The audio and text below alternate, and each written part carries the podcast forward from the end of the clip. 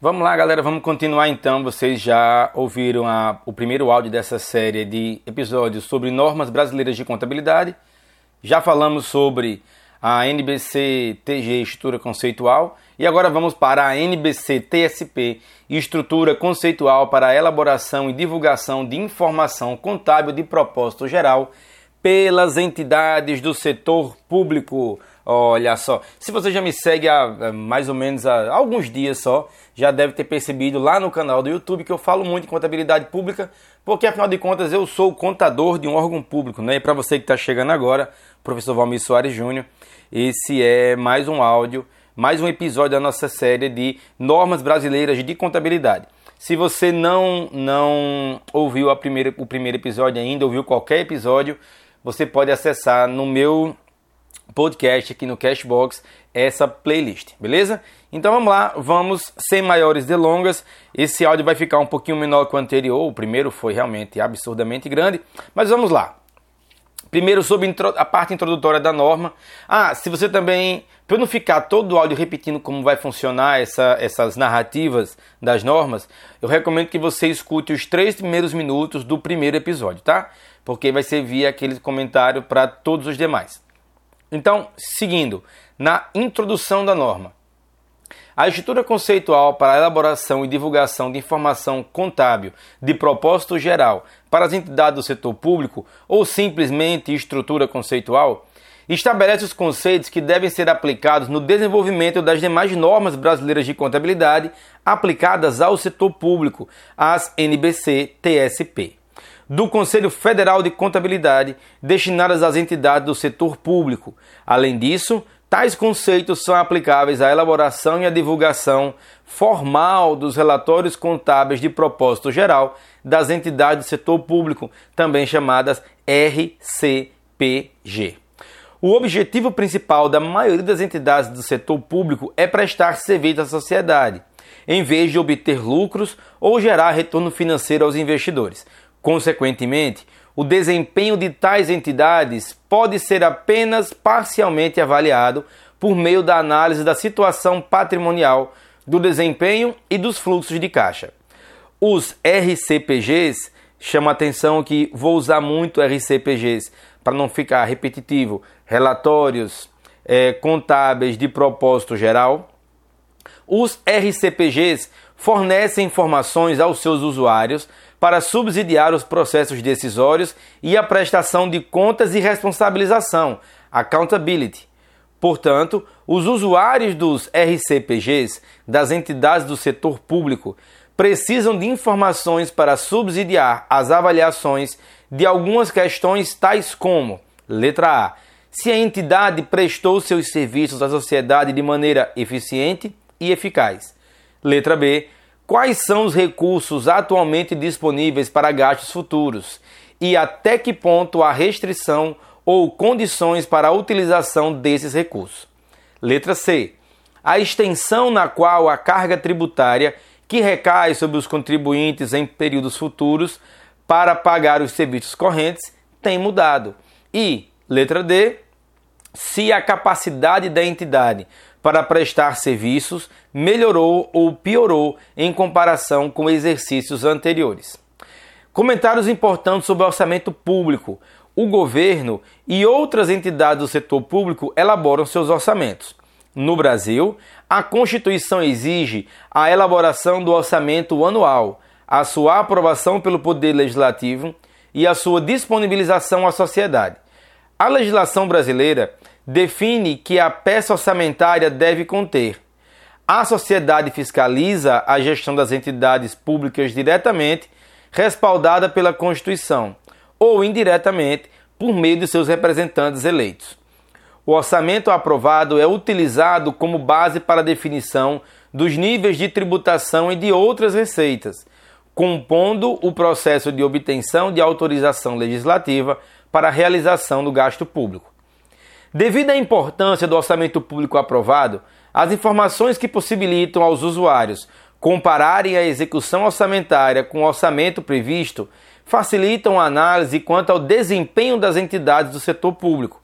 Tais informações instrumentalizam a prestação de contas e a responsabilização, novamente termo conhecido por accountability, e fornecem subsídios para o processo decisório relativo aos orçamentos dos exercícios subsequentes. A elaboração de demonstrativo que apresenta e compara a execução do orçamento com o orçamento previsto é o mecanismo normalmente utilizado para demonstrar a conformidade com os requisitos legais relativos às finanças públicas. As necessidades dos usuários quanto a informações orçamentárias serão discutidas mais à frente. Sobre natureza e propósito dos ativos e passivos no setor público. No setor público, a principal razão de se manterem ativos imobilizados e outros ativos é voltada para o potencial de serviço desses ativos e não para a sua capacidade de gerar fluxos de caixa.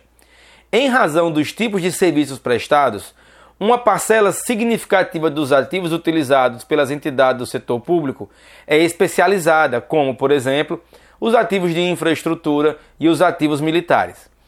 Pode existir mercado limitado para esses ativos e, mesmo assim, eles podem necessitar de uma considerável adaptação para serem utilizados por outros operadores. Esses fatores têm implicações para a mensuração desses ativos.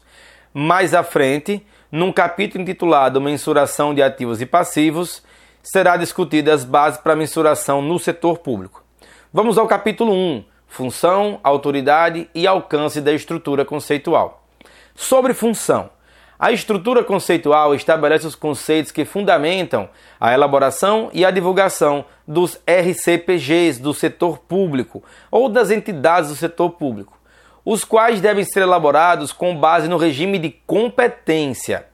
O Conselho Federal de Contabilidade aplicará esses conceitos no desenvolvimento de futuras normas brasileiras de contabilidade aplicadas ao setor público, as NBC-TSPs, e as demais disposições aplicáveis na elaboração e divulgação dos RCPGs.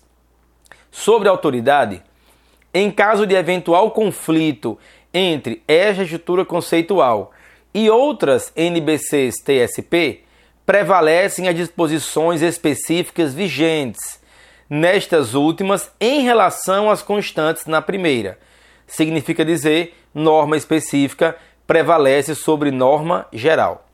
As referências às NBCs TSP abrangem as NBC T16 nas partes não revogadas dessas últimas normas. Vale salientar que, nessa sequência, se estabelece uma hierarquia entre normas de contabilidade pública e que a NBC T16 vem sendo atualizada e, a, e colocada em padrões internacionais até a sua total revogação em breve. Sobre relatório contábil de propósito geral das entidades do setor público, são os componentes centrais da transparência da informação contábil dos governos e de outras entidades do setor público, aprimorando-a e favorecendo-a. Os RCPGs são relatórios contábeis elaborados para atender às necessidades dos usuários em geral, não tendo o propósito de atender à finalidade ou necessidade específica de determinado grupo de usuários. Capítulo 2 Objetivos e usuários da informação contábil de propósito geral das entidades do setor público. Quanto aos objetivos da elaboração e divulgação dos RCPGs, podemos dizer que os objetivos de elaboração e divulgação da informação contábil estão relacionados ao fornecimento de informações sobre a entidade do setor público que são úteis aos usuários dos RCPGs para prestação de contas e responsabilização, leia-se accountability, e a tomada de decisão. Mas quem são os usuários das RCPGs? Governos e outras entidades do setor público obtêm recursos dos contribuintes, doadores, credores por empréstimos e de outros provedores de recursos para serem utilizados na prestação de serviços aos cidadãos e aos outros usuários. Essas entidades são responsáveis pela gestão e utilização dos recursos perante os usuários desse serviço.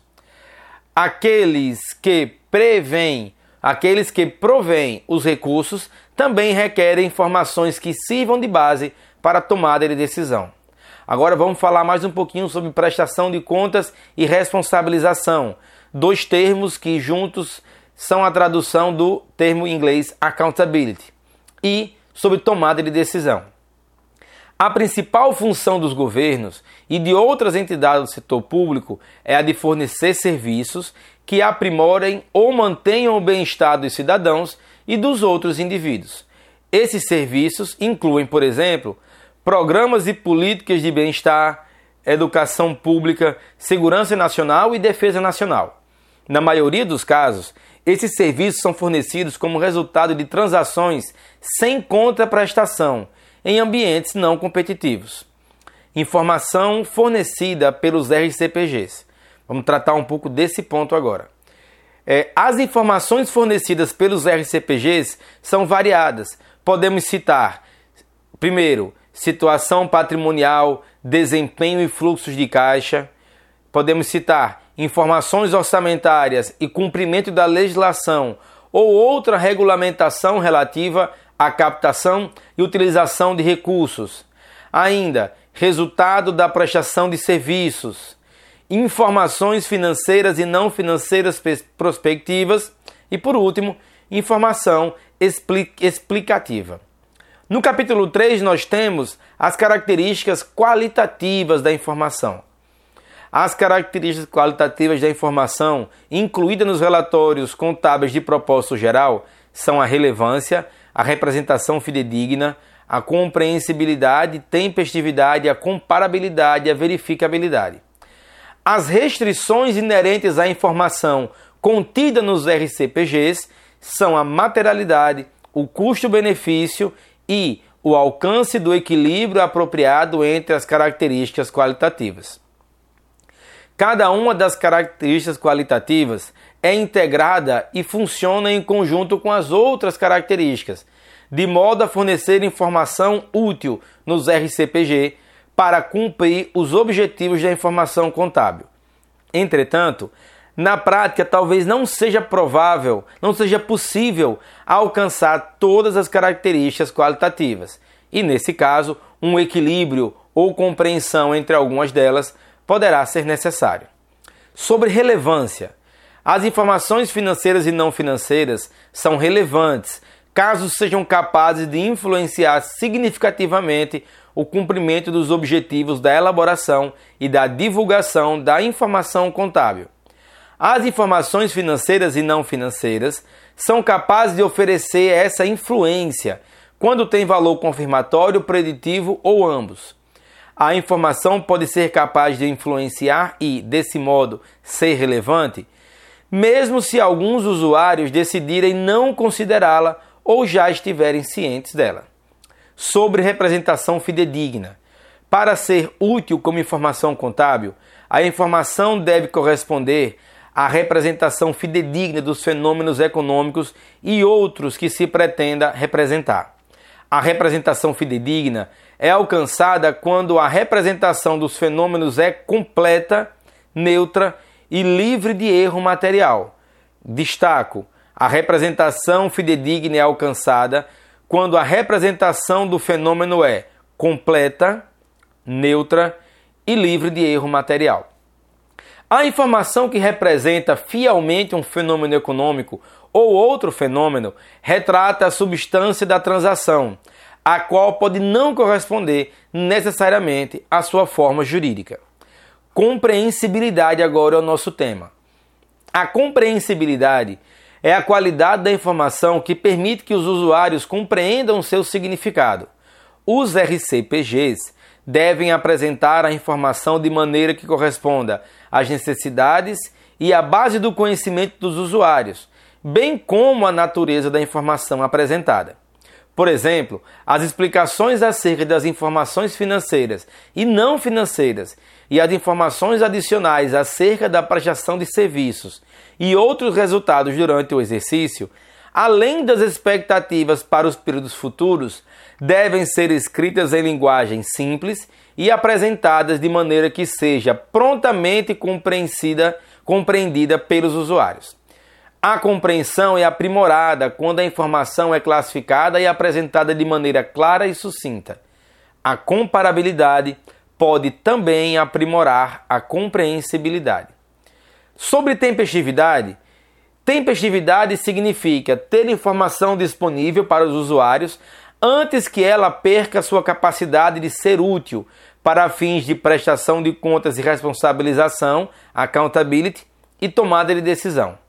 Ter informação disponível mais rapidamente pode aprimorar a sua utilidade como insumo para processos de avaliação da prestação de contas e responsabilização, accountability, e a sua capacidade de informar e influenciar os processos decisórios. A ausência de tempestividade pode tornar a informação menos útil. Tratemos agora sobre comparabilidade. Comparabilidade é a qualidade da informação que possibilita aos usuários identificar semelhanças e diferenças entre dois conjuntos de fenômeno.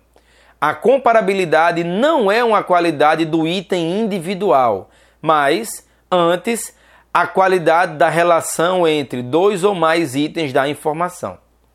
Sobre verificabilidade. A verificabilidade é a qualidade da informação que ajuda a assegurar aos usuários que a informação contida nos RCPG representa fielmente os fenômenos econômicos ou de outra natureza que se propõe a representar. A suportabilidade, ou seja, a qualidade referente àquilo que dá suporte a algo, algumas vezes é utilizada para descrever esta qualidade. Quando aplicada em relação à informação explicitada e à informação quantitativa financeira e não financeira, prospectiva divulgada nos relatórios contábeis de propósito geral. Quer referida como verificabilidade ou como suportabilidade, a característica implica que dois observadores esclarecidos e independentes podem chegar ao consenso geral, mas não necessariamente a uma concordância completa. Aqui eu destaco: verificabilidade está para suportabilidade.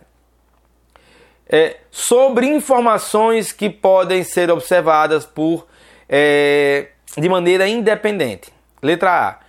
A informação representa os fenômenos econômicos e de outra natureza, os quais se pretende representar sem erro material ou viés, ou mesmo o reconhecimento aprimorado, apropriado, a mensuração ou o método de representação foi aplicado sem erro material ou viés.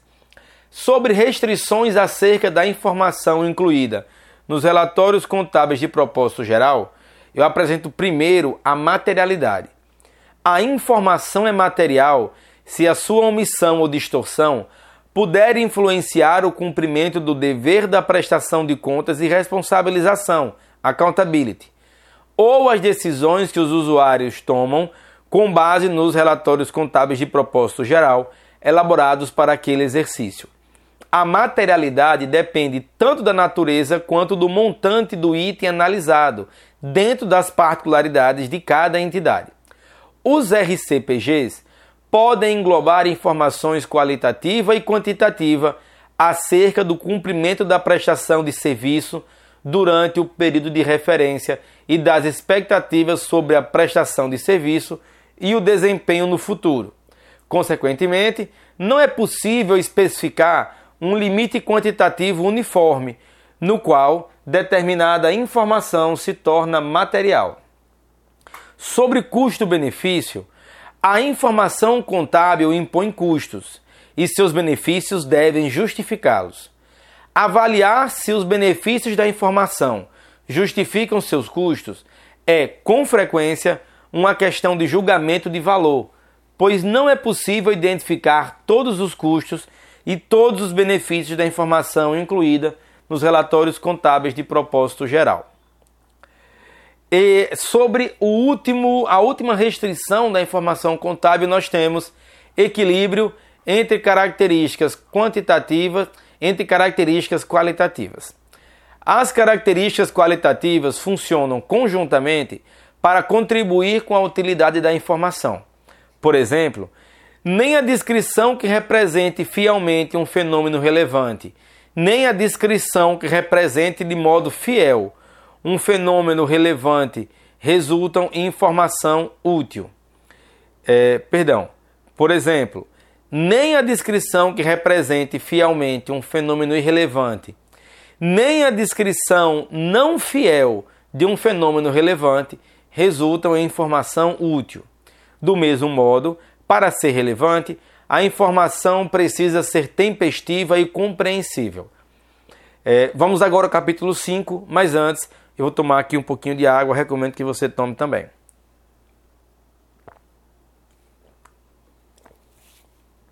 Capítulo 5 Elementos das demonstrações contábeis.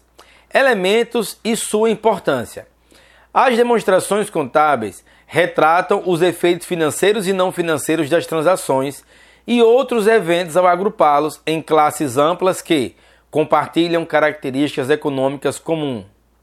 Essas classes amplas são denominadas elementos das demonstrações contábeis. Os elementos correspondem às estruturas básicas a partir das quais as demonstrações contábeis são elaboradas. Essas estruturas fornecem um ponto inicial para reconhecer, classificar e agregar dados e atividades econômicas de maneira a fornecer aos usuários da informação que satisfaça aos objetivos e atinja as características qualitativas da informação contábil, levando em consideração as restrições sobre a informação incluída nos relatórios contábeis de propósito geral.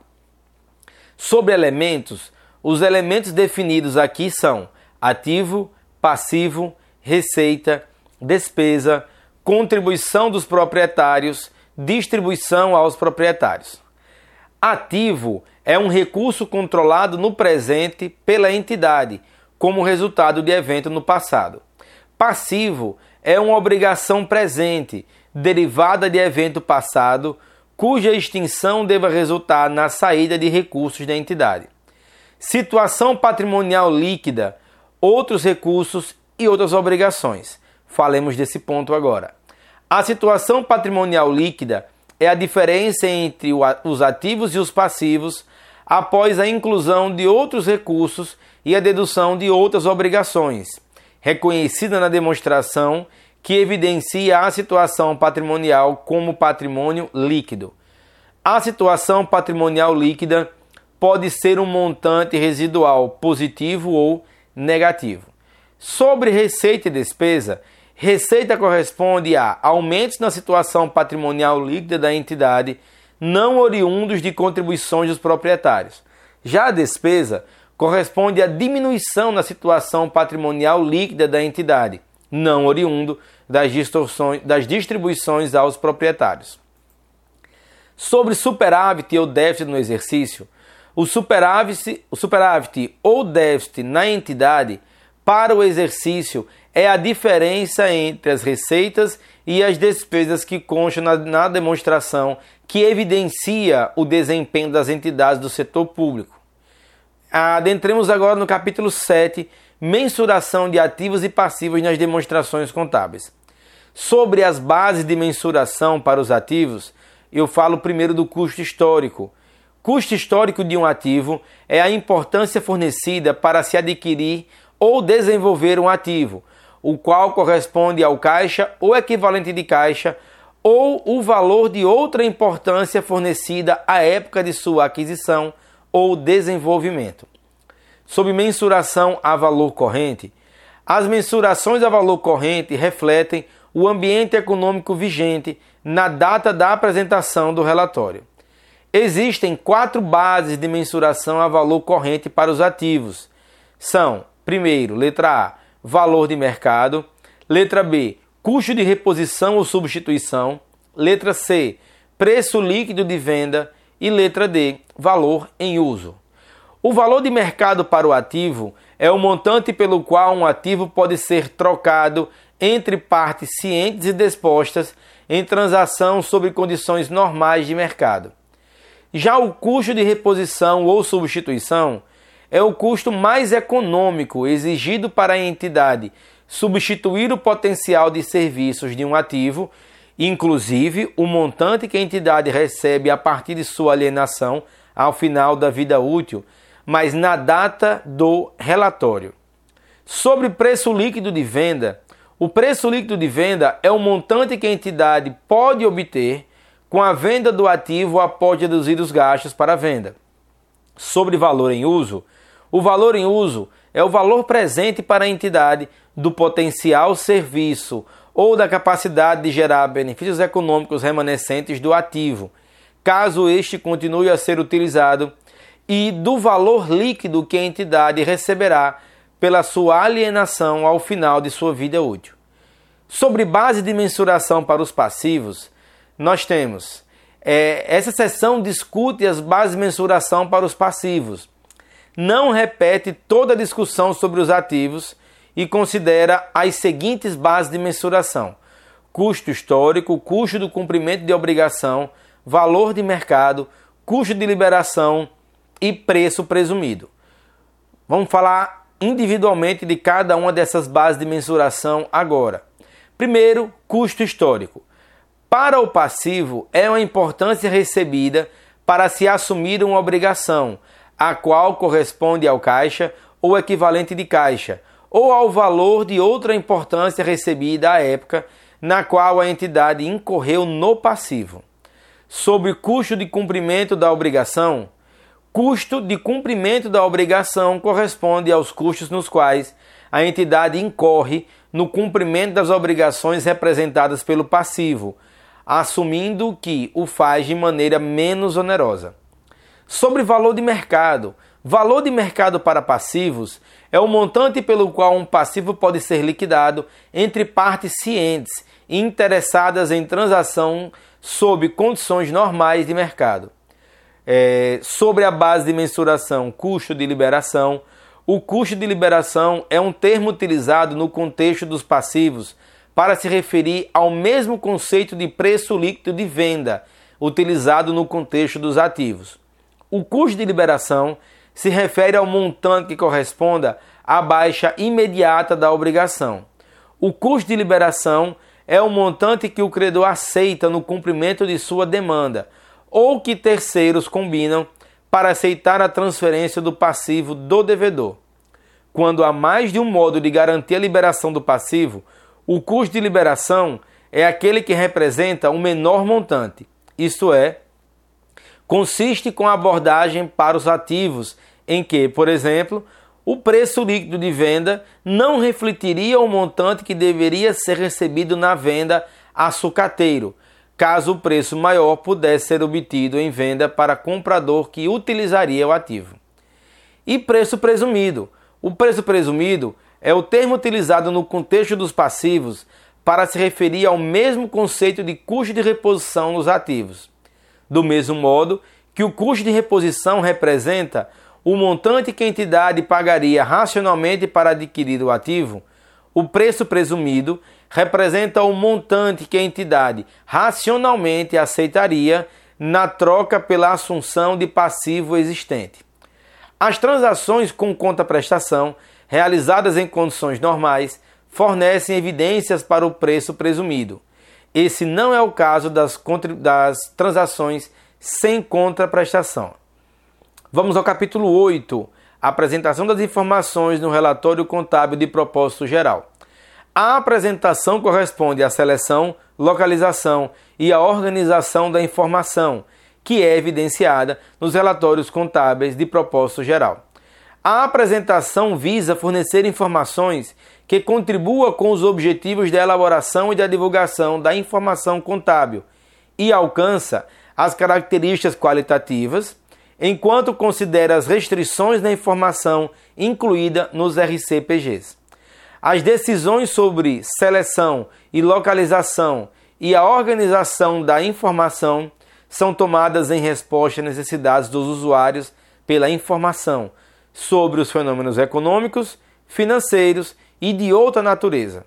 As decisões sobre apresentação podem, letra A, resultar no desenvolvimento de novo RCPG, na movimentação da informação entre os relatórios ou na fusão de relatórios existentes. Ou, letra B, ser decisões detalhadas sobre a seleção, a localização e a organização da informação no relatório contábil de propósito geral.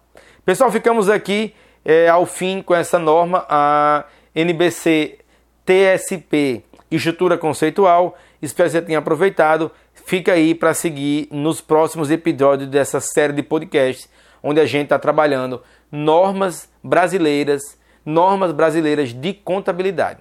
Beleza? Aqui é o professor Valmir. Lembra de curtir esse episódio, divulgar para seus colegas. Forte abraço, bons estudos e até mais.